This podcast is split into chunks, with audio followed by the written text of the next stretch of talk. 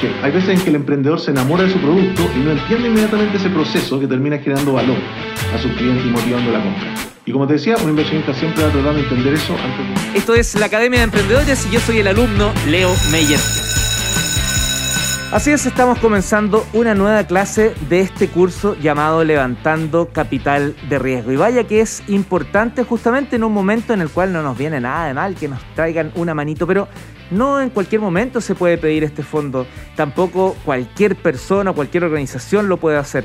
Hay que entender principalmente el problema y generar una propuesta de valor. De eso se trata la clase de hoy junto al profesor Javier Smith-Vance, quien es CTO en Quantify 360 Solutions. ¿Cómo estás, profesor Javier? Hola, Leo, ¿qué tal? Un gusto estar acá como siempre. Yo bien, pues feliz y aprendiendo. La vez anterior nos explicaste hartas cosillas como introductorias. ¿ah? Ahora nos vamos a ir directo a ver este tema del, relato, me parece. ¿ah? El, cómo engancho para que crean en, mi proyecto. Exactamente, porque nunca viene mal, ¿no es cierto? Tratar de, levantar capital cuando se necesita es, muy importante para siempre que quiera hacer un, proyecto. Eh, ok, Vamos entonces. Sí, sí, sí, cuénteme nomás porque aquí yo estoy listo para anotar. Perfecto, mira, como vimos en, la clase anterior, eh, muy importante para determinar si uno hace fit con un fondo de inversión es que el problema sea grande, que la solución sea escalable. Pero al final esa no es toda la historia, porque para que una solución realmente sea exitosa tiene que estar donde se intersectan tres cosas. Tiene que ser viable como negocio, tiene que haber tecnología que haga que, lo que uno quiere hacer sea factible, y, pero lo más importante es que las personas lo quieran. Entonces, asumiendo que las dos primeras cosas que dije, que es viable y que la tecnología lo hace factible, nos queda hacer que las personas deseen realmente comprar o, adoptar la tecnología que uno, que uno les está proponiendo. Y por eso es muy importante transmitir por qué eh, esta solución es relevante para las masas. Entonces, eh, hay, una metodología que a mí me gusta mucho, que yo creo que seguro que la han visto en el curso en, alguna ocasión, que se llama Design Thinking. Así que les voy a dejar ese concepto ahí para que lo investiguen también eh, la gente que nos está escuchando. Y que se usa para resolver problemas, para diseñar soluciones a problemas. Pero tiene las dos etapas, las dos primeras etapas, que son súper útiles cuando uno parte al revés en el fondo, que es lo que muchas veces pasa, o el emprendedor tiene una solución que intuitivamente o de alguna manera llegó a ella, pero no por alguna metodología ni por algún proceso, simplemente la resolvió y tiene una solución. Pero no necesariamente entiende cómo esa solución realmente resuelve un problema o es deseada por su cliente objetivo y eso es muy importante plantearlo sobre todo a un inversionista porque el inversionista siempre está atento para entender qué es lo que motiva a una persona a comprar.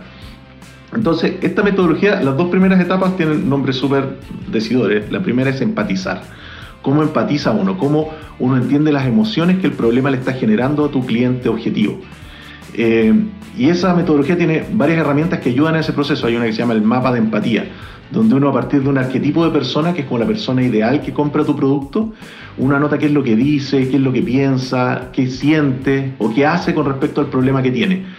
Y cuando uno logra empatizar con eso, ayuda mucho a la hora de dar el siguiente paso, que es derechamente definir el problema y definirlo desde un, punto de vista humano, convertirlo en una frase, eh, muy, una frase muy, muy reducida, muy resumida.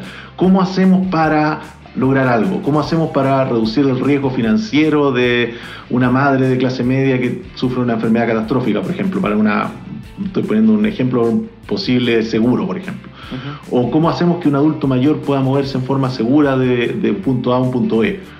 Entonces, cuando tú tienes esa, esa definición de problema, ya la metodología sigue, pero se supone que nosotros como emprendedores muchas veces ya tenemos esa solución. Entonces tenemos que ver cómo calza, cómo calza este, esta definición de problema con la solución, para poder explicarla bien tanto a uno mismo, a los clientes, a los inversionistas. En el fondo lo que uno quiere es que entiendan cuáles son las principales frustraciones o deseos que tiene ese cliente objetivo qué es lo que quiere lograr y que no puede, o cuál es el dolor que los afecta, cuál es esa, oportunidad irresistible que, no pueden evitar.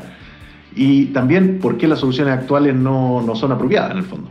Perfecto. uno, uno, de los elementos es empatizar. Y eran dos, me acuerdo. El segundo elemento viene de la mano con eso, porque a partir de la empatía uno pasa al segundo punto que es directamente diseñar el problema. Y la etapa se llama diseñar, eh, definir el problema, perdón. Y esa definición viene dada en el fondo por, esta, por, esta, por este componente emocional. Perfecto. ¿Y eso por qué? Porque en el fondo, eh, cuando uno dice, ok, tengo este problema, este es el problema que quiero resolver, esta es la pregunta, entiendo, entiendo que esto es lo que le hace un clic emocional a mi, a mi cliente y calza con lo que yo tengo, perfecto, estamos listos. Pero muchas veces eh, no pasa eso, porque hay veces en que el emprendedor se enamora de su producto y no entiende inmediatamente ese proceso que termina generando valor a sus clientes y motivando la compra. Y como te decía, un inversionista siempre va a tratar de entender eso antes de tomar cualquier decisión de, de inversión en el fondo. Y eso desemboca en este relato, este relato que conjuga en el fondo el problema, la solución, la propuesta de, valor, el ambiente competitivo en el que uno está inserto, y si uno lo cuenta bien, esa es una historia que es súper inspiradora. Eh, y que a, muchos emprendedores les hace un sentido muy profundo y uno dice, hoy estoy haciendo esto porque, no sé, eh, porque veo que la gente es muy feliz con el producto que compro y, y pueden ser ese tipo de experiencias las que al final lo motivan a uno. Entonces, sí. Sí, era, era pensando, pensando en, en, este inversionista, ¿cuáles son los, las palabras o los momentos que pondrías en negrita dentro de este relato? Las cosas donde hay que poner el énfasis. Mira, muy en simple. La cosa es contar una historia partiendo por una persona real, que sufre algo, que tiene un problema, con la que uno empatiza, entiende las emociones que, el problema le está generando. A partir de eso, definir el problema y ver cómo ese problema se conecta con nuestra solución idealmente van a conectar muy bien. Y eso, eh, después de eso, uno trata de conectar esa solución con nuestra propuesta de valor, que en el fondo la propuesta de valor es la lista de los beneficios que hacen clic emocional con el cliente. Y cuando uno pone eso también con el contexto del ambiente competitivo, dice mi solución es la que mejor hace clic emocionalmente con el problema del cliente, es que ya tengo un problema que es presentable y que al final del día eh, va a motivar correctamente a la gente a comprar o adoptar la tecnología que estoy ofreciendo o en el fondo a convertirse en cliente.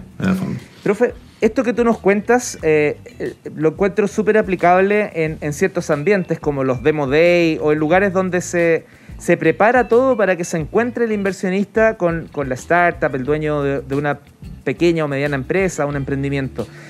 Pero ¿qué pasa cuando estos encuentros a veces son casuales? ¿Qué recomiendas? ¿Qué, discurso uso ahí? ¿Cómo, ¿Cómo atiendo la posibilidad, la oportunidad para que no se me escape?